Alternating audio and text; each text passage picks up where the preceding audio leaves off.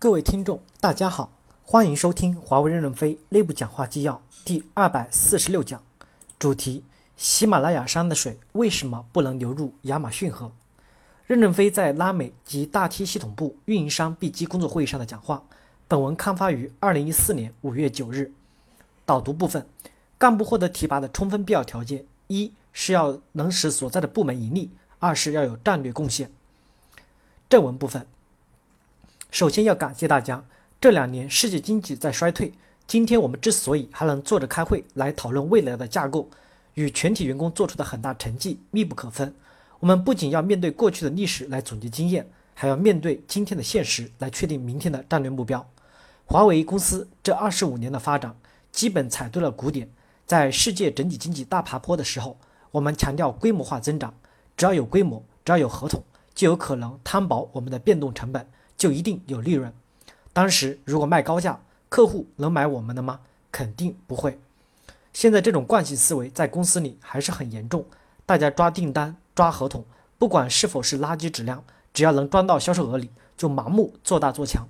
在前两年，如果没有我们加强合同质量管理和坚定不移的转变战略目标，坚持以利润为中心，那么今天我们可能不是坐在这里开会，而是让大家回家了。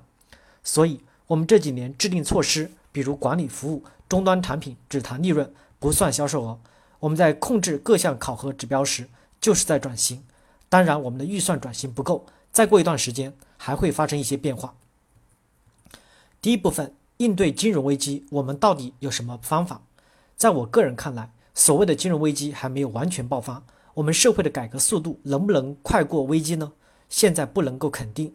如果说改革速度没有快过危机，当危机爆发的时候，社会这么大的波动，华为怎么办？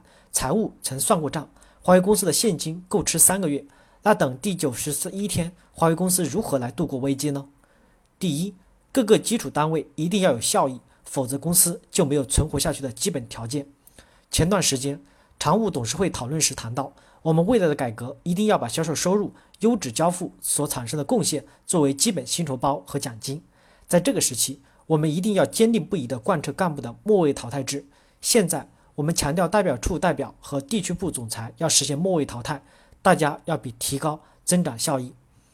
第二，我们一定要坚持从战略贡献中选拔出各级优秀干部。干部获得提拔的充分必要条件，一是要使所在的部门盈利，二是要有战略的贡献。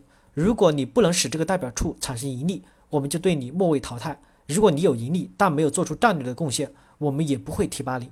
这两者是充分必要条件。现在我们选拔干部，就是要慢慢的调整结构，从而使走向更有利于公司的发展方向。第三，不要在一些非战略机会点上计较，否则局部利益牵制了战略竞争力量。战略机会对我们能开放的时间是三到五年。弟兄们，从现在说说，你们有没有可能抢占？所以不要说考核残酷。有人说我还可以。我们不是仅仅要可以，我们对不同干部有不同的要求。你们要思考怎么担负得起这个使命来。如果你的销售额及利润做不上去，不是我要拿掉你的官职，你没有利润，薪酬包就被挤小了，不够弟兄们分。在你的领导下，弟兄们都不赚到钱，那不推翻你才怪。你不如真正拿出自己的战斗能力，加强学习，加强对事物的认识，从而找到机会点。我们现在工资奖金的分配也有可能不公平。因为我们才刚开始实行获得分享制，可能有些地方分的很多，有些地方分的很少，但是我们慢慢就会摸到合理的线在哪。但是因为你没有做好少份，我不同情你。感谢大家的收听，敬请期待下一讲内容。